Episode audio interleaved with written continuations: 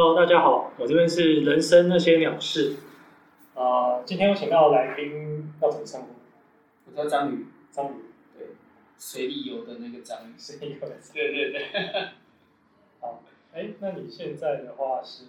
做的是什么？好，我现在有两个身份，一个是教小朋友玩桌游，然后嗯另外一个是自己在弄一个活动品牌，叫做视野视野，是室内的室，野外的野，然后室室室内的室，室内空间的室，室内空间。然后野外野，哦，为什么叫这个？呃室内很野。呃，因为我的，因为这个主要是一个活动嘛，那因为其实其实会弄这个品牌，原因也是因为就是大家也知道，上半年疫情台湾也是有点严重，那其实影响到我的我的主业，就是我主要是就教小朋友玩桌游啊，教小朋友玩桌游。。对，那那视野是做什么？就是活动，就是专门办活动的一个品牌。哦，专门办活动。那有哪些活动？活动嘛，我目前目前办过的，或是目前办过哪些？蛮多的嘞。还是最主要的？最主要的有财富流，然后谈判，还有一个对上市之路，上市，上市上市、上市、上柜的上市。对上市，它是主要是在体验创业是怎么一回事。体验怎么体验。嗯，它这一套桌游其实在之前被研呃台湾人研发的，但是它一开始是带到大大陆去去做推广。啊哈。那它在呃类似像那种我们的那种博览会的那种天使投资那种博览会，哦，呃，就是有一些企业家他可能需要投资，那这一套游戏当时被当做一个就是投资人要看这些创业家他们玩这一套桌游，他们是怎么样的一个思维，怎么样的一个呃方式在进行他们的公司，然后再决定要不要投入他们的资金，因为呃我们所谓讲到就是说这些老板所谓的老板他。对于他公司的一个目标跟方向够不够清晰，然后他的策略还有他的金流运用上面来讲，就是有没有问题？在桌游可以可以讲到策略，到这么细吗？策略这种东西，桌游有办法呈现。策其实蛮多桌游都是有分轻中重策的桌游，哎，蛮多的。对对对对，桌桌游其实呃，大家玩到后面其实蛮喜欢，像像小朋友大概呃，就我的经验，大概五岁的小朋友就喜欢玩清澈的桌游了。所谓青色是需要什么样的？就是你需要稍微动一点脑，稍微想一下，就是完全呃不不需要动脑的那种，可能叫做 party game。就比如说，我不知道你有没有听过一套桌游叫做《诺亚方舟》，或者是疯狂，有一种叫什么，有点呃疯狂字母机，反正它它就是有一它就是好玩，嗯，它就是好玩，它并你不需要动太多脑。就是反应，不需要动。对对对对对对对。哦，呃啊，然后需要稍微动脑的，然后你需要思考，哎，别人怎么做，你要怎么做，这种就有点叫策略型的，哦，然后你要布局啊什么这种方式，对，那其实大家玩到后后面玩桌游玩到后来就会比较偏策略型的，有桌游会比较多人爱玩，比较耐玩。对，比较耐玩，也比较耐玩，因为变化比较多。那 Party Game 它就是一个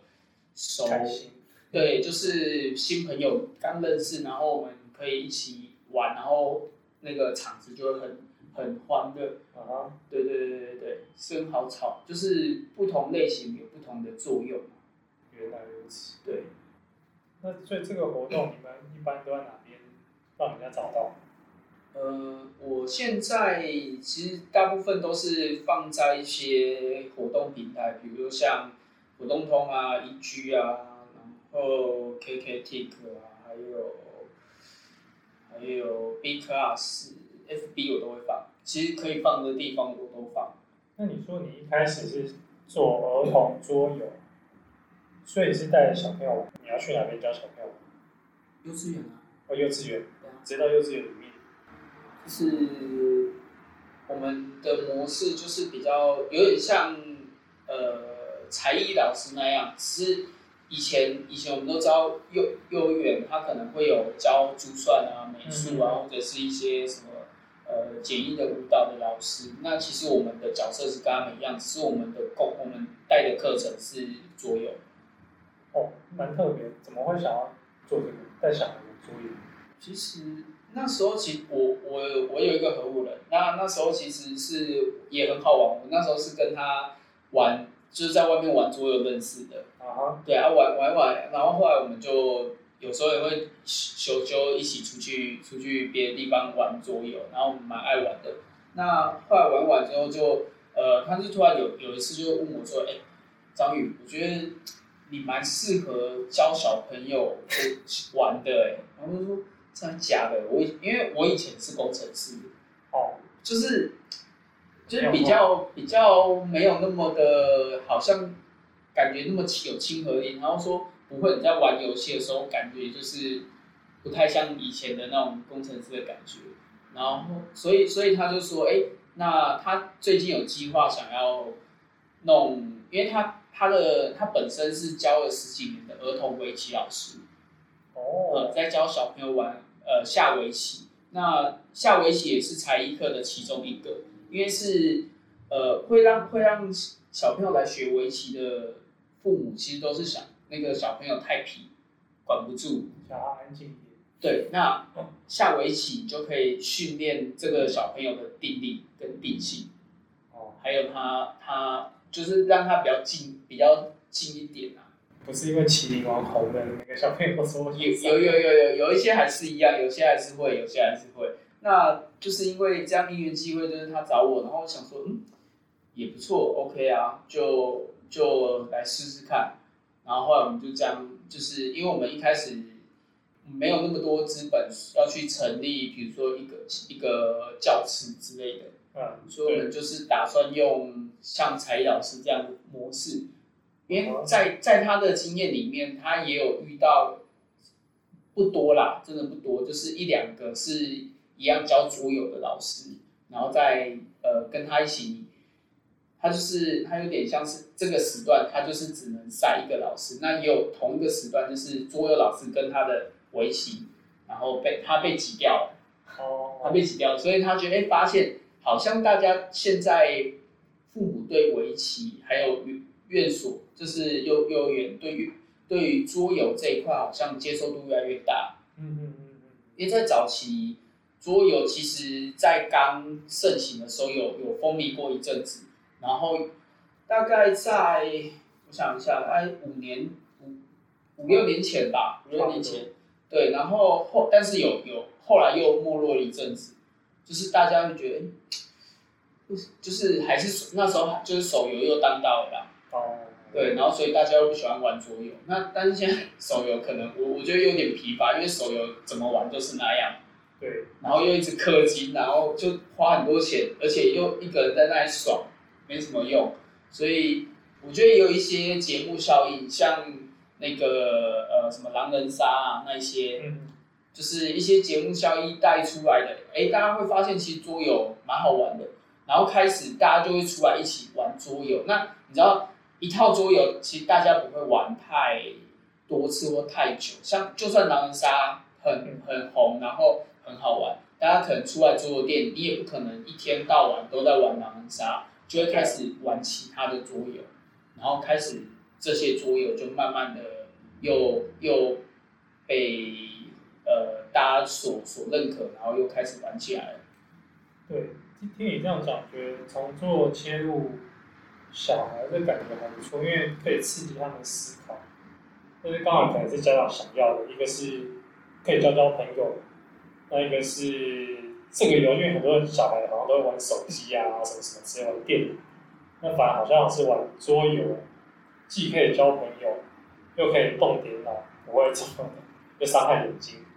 所以听起来切入点好像不错，但一开始好推吗？嗯因为嗯，你们算应该很早期在做的，一开始其实没有这么好推，因为毕竟桌游来讲，很多家长就是还是比较陌生的。所以你是要说服家长，还是要说服幼儿园？幼儿园基本上没有问题，幼儿园没有问题。没有问题。那家长怎么会呢？因为我一听稍微听你叙述一下，我觉得很不错啊。我就会觉得我小孩应该玩桌游，比他一个人玩玩具啊，还是打电动啊，还是无聊在那边闹好多了吧？我们我们有一个有一个在细节上面有一个小问题，就是说我们、我们看不到家长，我们对到的是小朋友跟幼儿园，那我们唯一能跟家长沟通的管道叫做报名表。报名表由幼稚园交给家长，那报名表的部分，就是因为家长他可能呃，我们有这样聊过，那我我可以告诉你，诶桌游可以为小朋友带来什么好处，然后他可以怎么样怎么样，但是家长他没有看过小朋友玩桌游的时候是什么样子，然后他也未必觉得，因为在呃中国人就是华人的这个世界来讲。嗯，不一定所有，大概有八成的父母都还是觉得学一些对他们以后科目有帮助的东西会比较重要。应该还好吧？我看现在人都都蛮开放的，而且现在小现在家长工作那么呃这么劳碌，应该都不想要小孩太有精神。我觉得桌游又可以达到消耗他们精力的部分。嗯，桌游其实你说消耗精力，其实桌游不太会消呃没有到消耗到到太多他们的精力，因为是吗？这种感觉玩一个小时，其实就已经蛮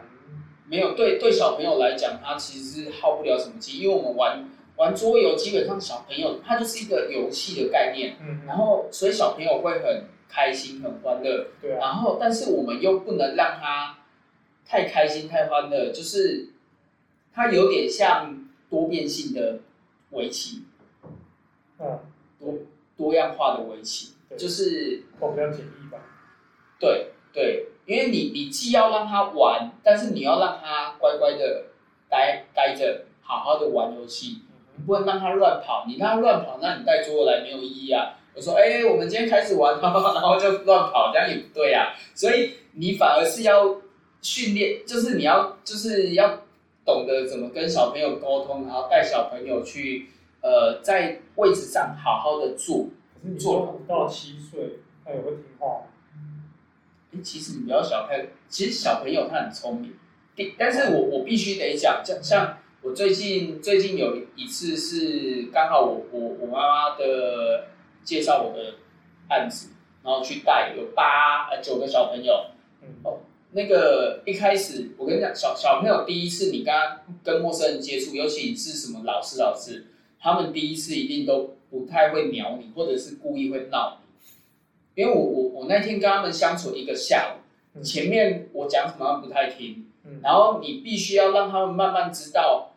呃，你的脾气、你的你的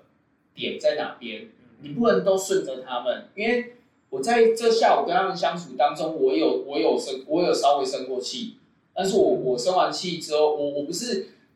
真的很生气，但是我要表现出我真的我对这件事我不是很开心，嗯小朋友就会知道哦，原来你的底线在这边。他虽然不说，但是他会自己，他心里就会知道。然后这时候小朋友到差不多，因为我们我是从一点带他们带玩到五点，哦，所以蛮长的，蛮长蛮长的。然后大概到四点多，他们就非常乖了。四点多他们就呃，原本我们是一个室室外，就是一个像像这样的空间，然后有一个沙发椅，然后其实就是四个人的一个位置，但是他们就偏偏一堆人挤在那边。然后原本有两个空间，然后分两边，然后到大概四点吧，四点他们就很乖的玩一个游戏，然后我就跟他们一起玩，我们就这样玩玩到他他们爸妈都都回来接他们。前置作业好长。对，因为对，就是像我们第一次去教小朋友第一堂课，你一定就是你你不要期望你跟小朋友，你可以多控制好小朋友，这没有办法，没有办法。但是你可以，他慢慢知道你的个性跟脾气之后，你就，而且呃，你刚刚跟小朋友在沟通的时候，有一件事一定要做到，你跟他说什么，你一定要做到。嗯你不能说，比如说你不乖，你不乖，那你或者是、呃、不要这样说好了，比如说你乖乖在这边玩玩桌游，我们玩我们一起玩多久？那我们可以玩下一个游戏，玩玩多久我们才可以玩玩下一个游戏？像像他们就他们大概有国小生吧，他们就嗯，呃应该都有小学的啦，所以他们会玩狼人杀。然后他们就一直跟我说要玩狼人杀，狼人杀，狼人杀。然后我就想说，好，既然你们有要求，那我就跟他们说好，那我们三点开始玩。但是那时候才不到两点，我说我们三点再玩。然后我就说，那玩狼人杀之前，我们要先先玩别的。嗯然后他们就一直途中也是一直吵，我玩狼人杀没有，我说三点。对，但是我三点到，我就我就跟他们玩。对，就是你跟小朋友沟，就是你他他发现你说到做到的时候，其实你你小朋友会比较信任你，然后比较信任你就会听你说的。嗯嗯，对，其实带小朋友就是这样。所以你也不会当做惩处就延后，也不会这个时间到，比如说不听话，前面不听话，比如三点就延到三点半，也不会，就三点半三点就准时这样。如果他们呃看做什么约定，看做什么约定，就是说，如果我跟假设啦，但是我比较少做，就是比较皮的小朋友才会这样做。比如说，他很爱乱跑对，然后他又有一件事他很想要，然后我就说，你坐在乖乖坐在椅子上坐十五分钟，我们等一下就去干嘛，或者等一下就做你喜欢做的事情。但是他是他只要十五分钟没有没有满，没有满就是就想要跑掉，我我会我会警告他说，哦还没有十五分钟哦，然后他就会第一次会这样乖乖的又又丢回去，但是后来小朋友还是会，这这没有办法，就是他真的跑掉，你就还是得让他跑掉，因为他没有办法一次两次的，就是达到你的要求。那但是你就要告诉他说，哦，你跑掉，那我们等一下就我们再我们就变成晚。你在事前就要跟他讲说，如果你违反我们刚才定的规则，那我们就往后延多久。嗯对，这这样在事前跟他讲，然后他也会点头。你不不要不要觉得小朋友都听不懂你这些东西，他其实，呃，我不是说我在教谈判吗？我最常跟小朋友就是谈这件事情。可是，一开始一开始你会这样子吗？刚开始带着，哦，当然不会啊，当然不会啊。一开始也是哦，带小朋友也是很很累，就是反正他们闹啊，然后我就我就只能就是依着他们的需求，跟着他们，就是他们要什么，就有点像我是他们的保姆。啊哈，但效果不好。效果不好啊，效果不好。然后后来我发现，因为其实也是因为我外甥啊，我外甥其实才刚满两岁，而且他还不会讲话，更小。对，更小。然后我看我我我每次我妹带我外甥回来来我们家的时候，我看我我妈跟我妹在中午吃饭的时候要喂他都很很辛苦，还蛮累的。嗯，然后我就我觉得为什么要喂个小朋友喂的这么累？因为他们到处跑啊，然后边跑边吃。然后我就说你不能教他说我们吃饭时间他就是要乖乖做好吃饭，吃完饭才可以玩。嗯，然后我就跟他们讲，教过跟我跟我妈跟我妹讲过很多次。那时候其实我对于带群体的小朋友还没有这么这么有方法，但是后来是因为我外甥，哎，我发现其实这么小的小朋友他都听得懂，因为就有一次，就有一次我就我就呃，就等于说，其实他们在喂喂喂饭的时候，我不太想我不太想干涉他们，然后我只嗯。偶偶尔会会会讲一下，让他教做好，然后我就说，那我就示范一次给要怎么要怎么就是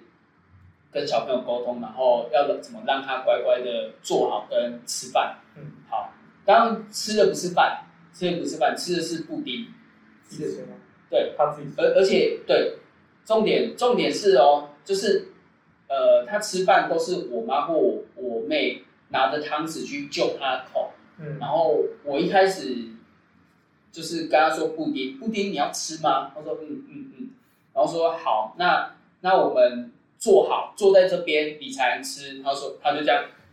就沙发就直接靠到最后面，就这样坐好哈。然后说好，那我们打开，然后然后我就先喂他吃一口两口，然后说那你自己拿好不好？嗯嗯嗯，然后他就自己拿，拿好哦，好好好。对他他不会讲话，但是他他会点头和摇头，他听得懂，听得懂。他听得懂，他听得懂，只是我妈是说他懒得，我我妹是说她懒得讲话，有点顶多啊。然后拿着，然后说那你自己吃好不好？嗯嗯，然后就这样挖挖的不是就是有点烂啊，就是他乱挖，不像我们蛋挖的挖，可能就挖一块，他就唰唰唰唰唰，然后就这样慢慢吃，但是他会自己慢慢挖，然后就看他如果快掉出来，我就稍微帮他提，就是可能手稍微抓一下或者这样，然后慢慢就会自己吃吃东西了。那后在后来他在吃饭的时候，我就说，我跟我外甥讲说，哎，吃饭，然后自己吃，汤匙自己拿，然后他就他只会听我的，然后我妈他们都不会理他。我说你看，就是要小朋友要教，然后就慢慢发现，就是后来这这些东西才，哎，我就想，我那时候就想说，哎，小两岁的小朋友都听得懂，那更何况他们这些，那而且我有请教我当呃，就是一起找我做儿童桌游这一块的朋友，他说小朋友其实一开始，小朋友现在小朋友都很聪明，他都知道你，呃，他都在第一次的时候，他都会试探你的底线在哪边，包嗯，不管你是熟人还是不熟的人都一样，父，母其实你被他面试，对，对只是你不知道。那很多人都会去，像呃，就还是以我外甥为例好了，就是他有时候会，他就是很那种叫什么任性，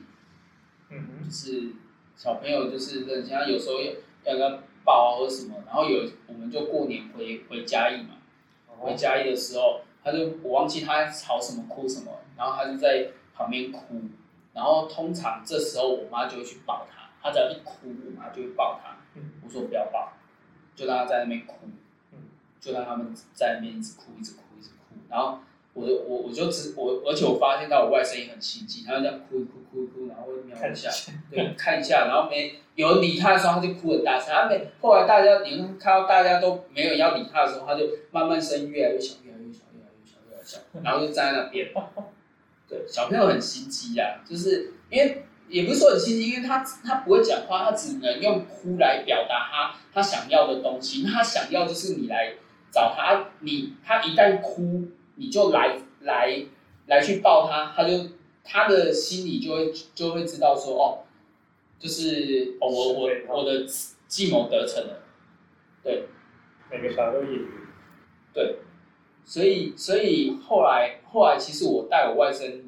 就是有就是会比较好带，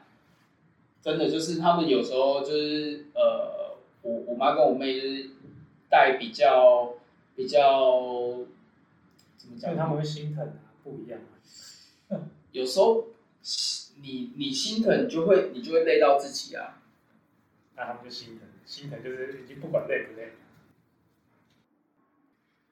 那一般大人比较喜欢玩什么？大人喜欢玩什么？看，我觉得看看人，因为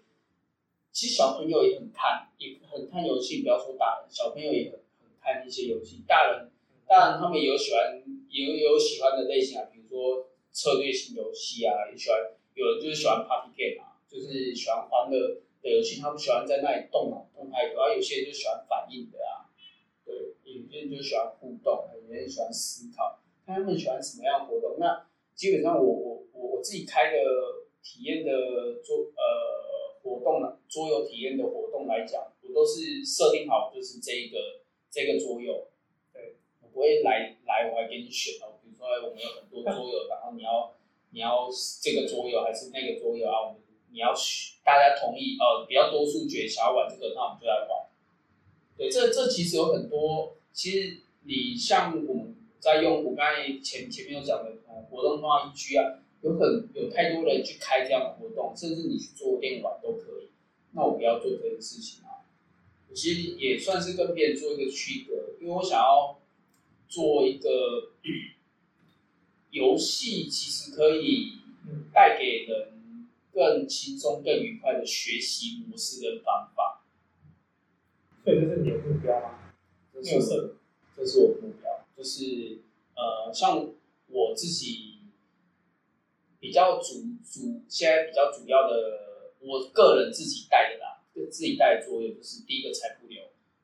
财富流它是它是呃现金流有听过吗？都有。好，现金流它在全呃就是全世界已经大概风靡了好好几年了，就罗伯特清崎创造出来一套桌游。那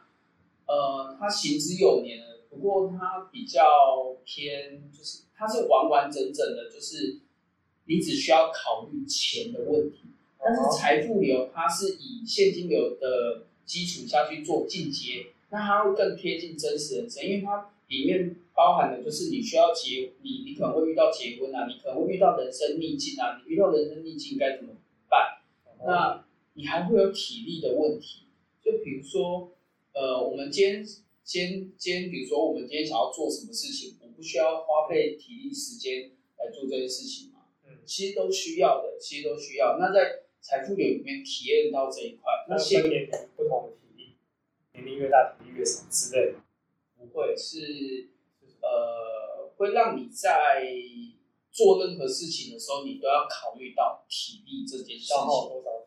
对，就是你不再是只有想到就是哦，我我这个东西我有没有钱而已。你除了要考虑钱外，你要考虑你的你有没有能力，有没有体力做这件事情。那你没有体力的时候，你可能有钱没体力啊，不行做，那怎么办？想办法。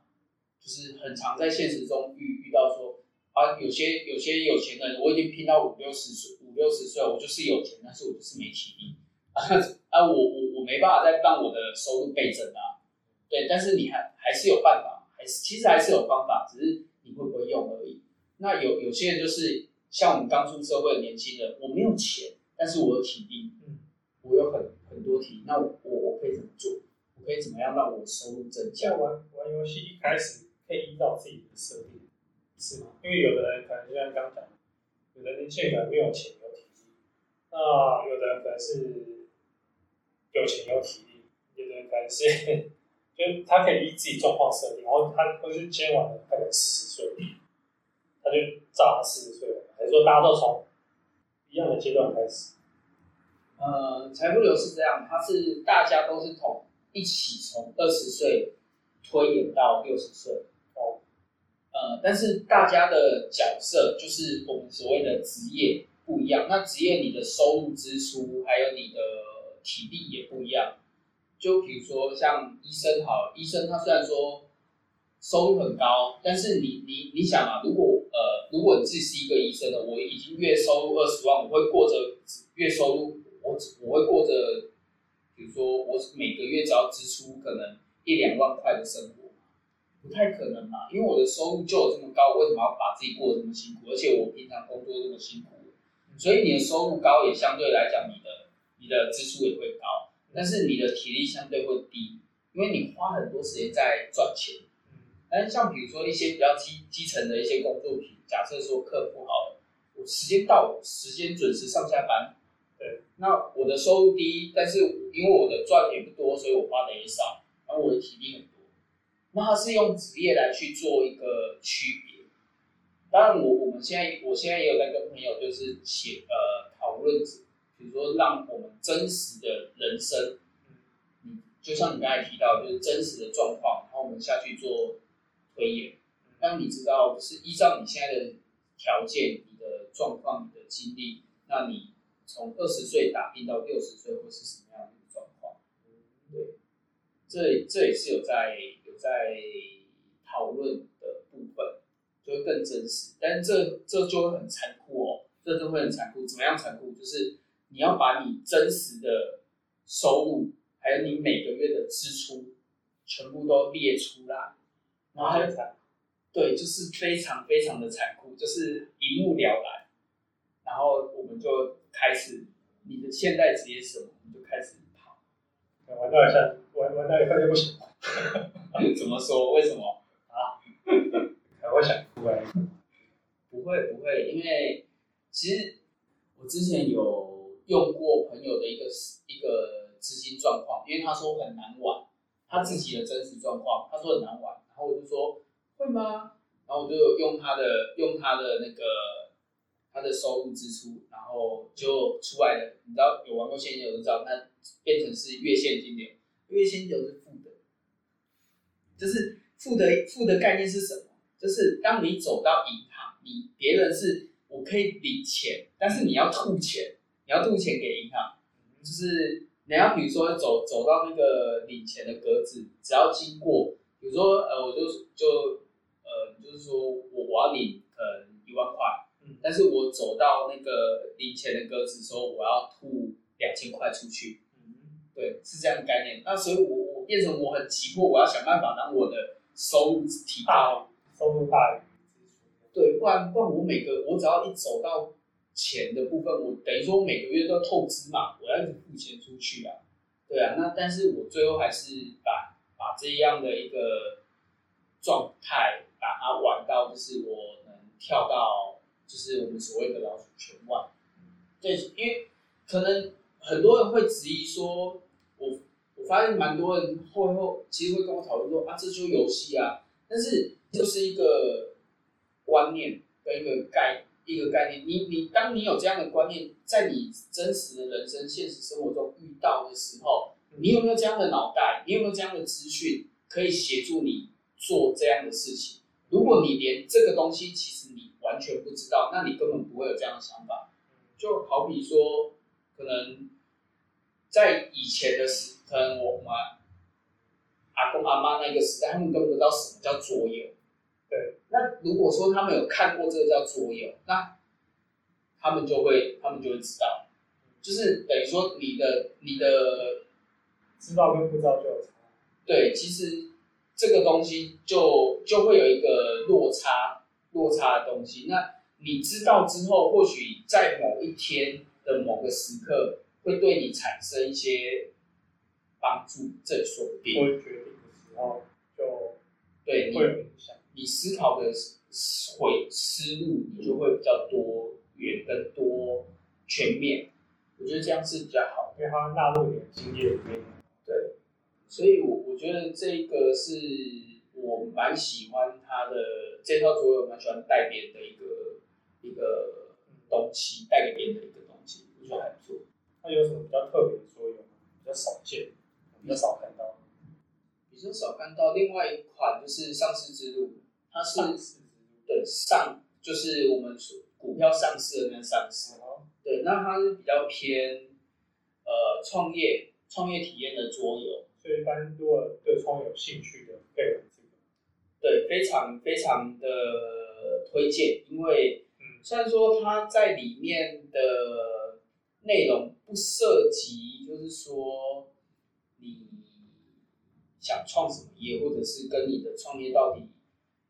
有没有关，因为曾经有来体验的一些呃朋友们，他会跟我说，哎、这东西如果我只是要开个面摊做个小生意，这些东西跟我比较没有关系啊。哦，对他，他他的这套游戏在玩你对于你自己经营概念的一个布局跟想法，够不够全面，够不够扎根扎实。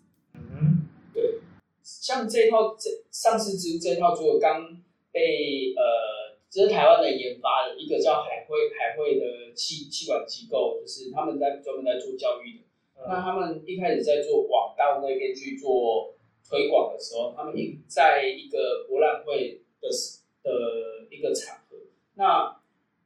需要被就是被就是刚初创的一些公司，那他们就是请这些创办人或者我们所谓的 CEO，嗯请他们去玩这套桌游。那后面后面在围观的这些人，全部都是天使投资人，啊，他们在看这些老板。在玩这个游戏。对，看他们的这他们的策略思路啊，跟他们布局决策的方式，还有他会不会犹豫啊，来去判断这个公司的，就是因为你知道一家公司它的创办人其实是占很大的一个重点，嗯，对，因为你看看创办人的特质。对决策啊什么，如果你这个这个创办人只是讲讲，然后就感觉要决策也是犹豫不决，那请问你是天使投资，你是我天天使投资人的意思就是说我这笔钱丢下去拿不回来几率很高哎，所以叫天使嘛，所以我还是要慎选。天天使都笨笨的。对，所以所以其实他他是他这一套桌游也在也在那时候也当时也在内地那边，就是协助了非常多的一些老板啊，去找出他们在企业中经营上的瓶颈跟盲点，嗯，然后还有他们的优势，在这套桌游其实都可以完整的看到跟体现出来。这个这听起来很好，因为比起一般外面的创业课，这感觉玩过一次，搞不好比你听过课更有感觉。但是我有点好奇的是，他一个角色一个角色这样子吗？你就你就代表你自己是这样子吗？没有，他他其实他最多可以十二个人玩，那他里面就只有两个角色，而且不用抽。如果说就一个叫 CEO，一个叫 CFO，就是一个是执行长，一个叫财务长，所以你可以两个人一起玩，可以两个人一起玩，两个人一起玩就是当执行长，一个当你的财务长，对，然然后后不错，对，就是第一个你可以讨论，呃，就是你跟你的团队怎么沟通，其实也要看你这个人在于经营的企业上面，因为不会是只有一个人去，对，因为我刚才就想说，如果只有一个人，其实这个游戏的真实度就落差很大，因为基本上一个人的精力有限，你要创业一定都会是负数以上，嗯，所以讨论一定也是会是，呃，沟通一定会是创业路上的一条必经之路，所以少了一个人，我觉得基本上就是大幅失真。嗯，那飞两个那蛮不错，啊，有可能到三个吗还是目前没有？目前他他的制度是有办法扩充的吗？还是没有？就是固定？目前是只有两个，哦就两个 CEO 跟 CFO，因为其实呃你要加也可以，但是多加的这个人就比较偏向于就是哦团队讨论，那但是这个游戏时间就要拉很长哦，对对对。非常非常长，因为这套这套桌游，你呃像我们我自己在办活动，我带的场次都是我们玩的都叫简易版，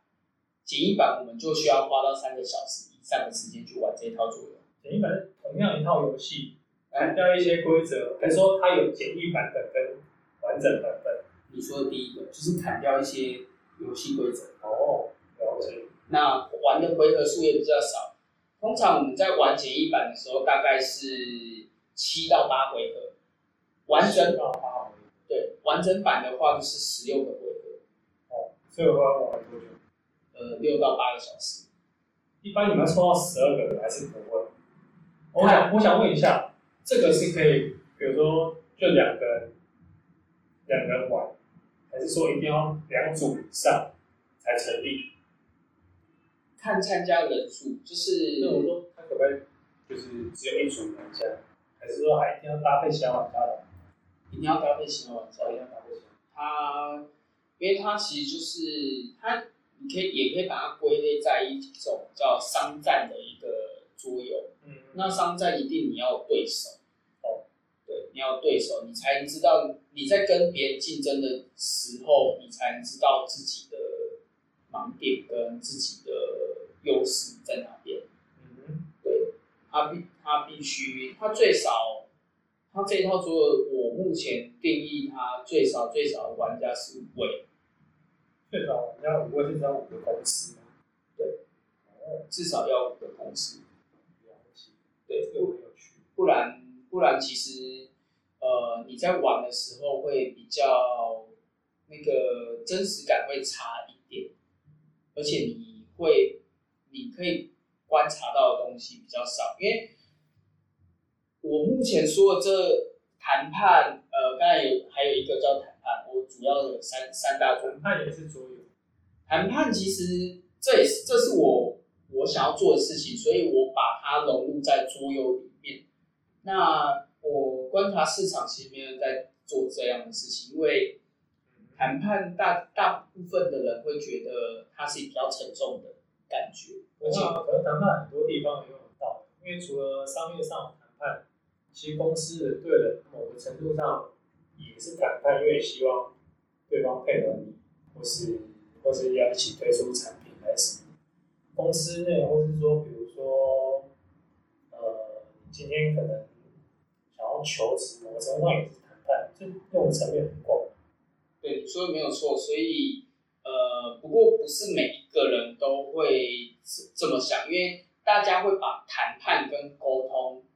就是混在一起，所以大家会觉得谈判他会把大我目前遇到的蛮多的人都会把谈判归类在比如说呃比较重大的，比如说签到合约啊，或者是呃商业的那种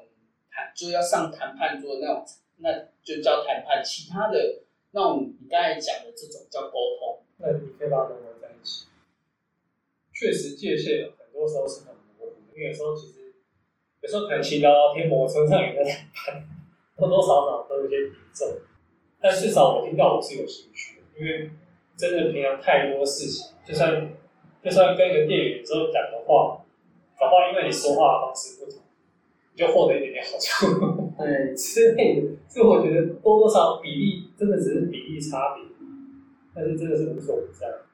对对，没错。所以呃，然后因为我我是为了呃让大家不要觉得谈判是一个很艰深的东西，就算你你可能你讲的讲过头，或者是讲再再好，就是觉得沉重的还是觉得沉重，所以。会用一套这这套桌游，它是一个，它其实是一个 party game，然后但是它是谈判元素的，就是派对游戏，它就是玩到最后会大家会很吵闹、欢乐，然后呃又可以讲干话，或者是玩，可能会有一些玩到吹牛的元素也都可能。听起来很有趣，这个像你刚刚讲的小朋友骂还是一般大人？它可以可以玩，小朋友小朋友大概小三差不多就可以玩。你有试过？还没，因为我我我如果小三以上的族群还比较少，想试感觉好像蛮有趣的。可以可以，我觉得这个是蛮有趣。对，小小朋友可以，因为谈判这个东真的是无所不在，所以桌游还是没想到桌游这种游戏。因为我想到就是会跟讲话有关，我之前玩过说书的啊，说书的对，但谈判游戏我还真的有点无法想象，怎样引导你去？没有，就是呃，我谈判谈判的活动进行方式，前面我会先教大家一些谈判的一些观念跟技巧，那还有给大家看一些案例，然后呃，就依照我个人的经验去做分享之后，那我们再。就是我给大家几个出，因为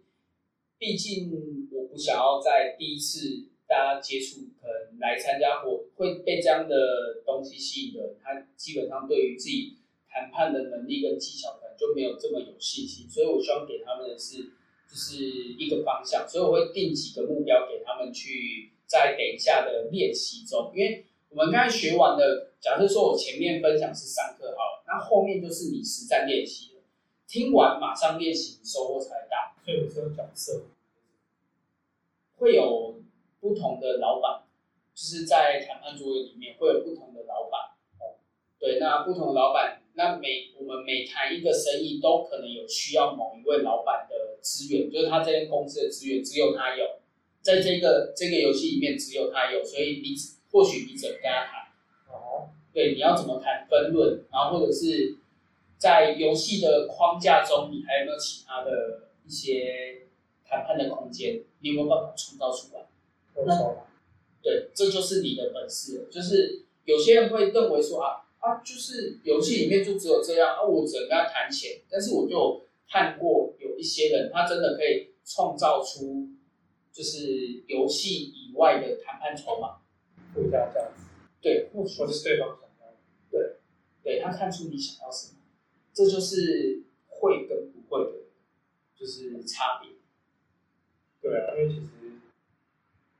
小泽在家里对对父母、对子女，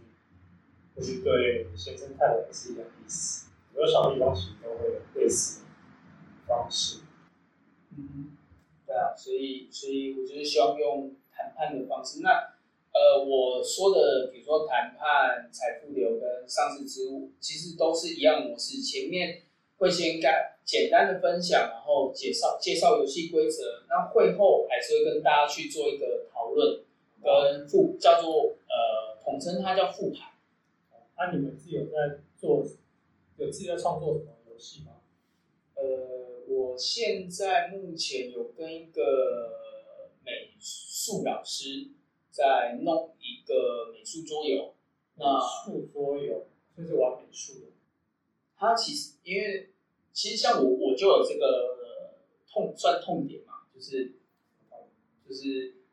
画画东西，我也不知道我要画什么。就是画画，突然就就，可能我们刚才聊到，就是说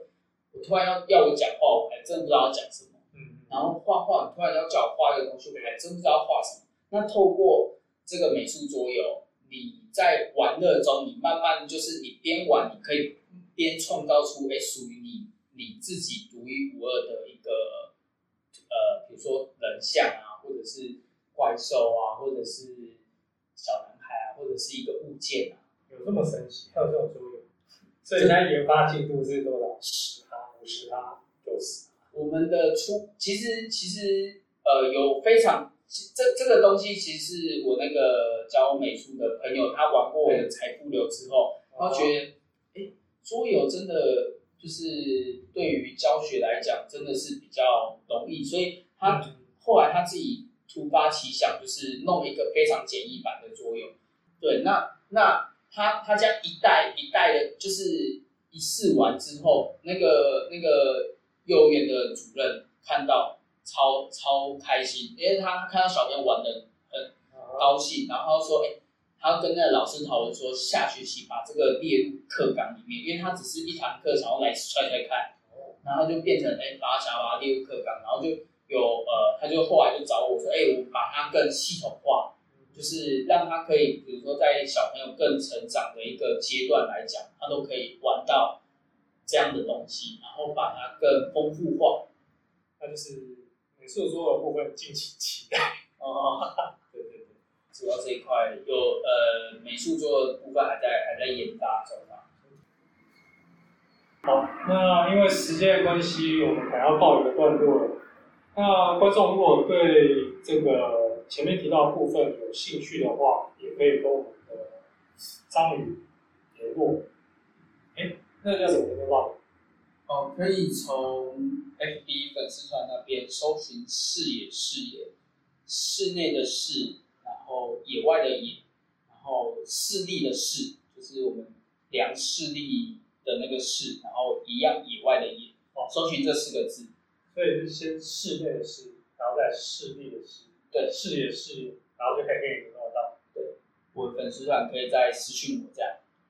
好，了解。那今天到这边，谢谢大家。Hello，你们好，我喜欢探讨各类议题。如果你有问题或烦恼想要探讨，欢迎上我的节目聊聊。谢谢，拜拜。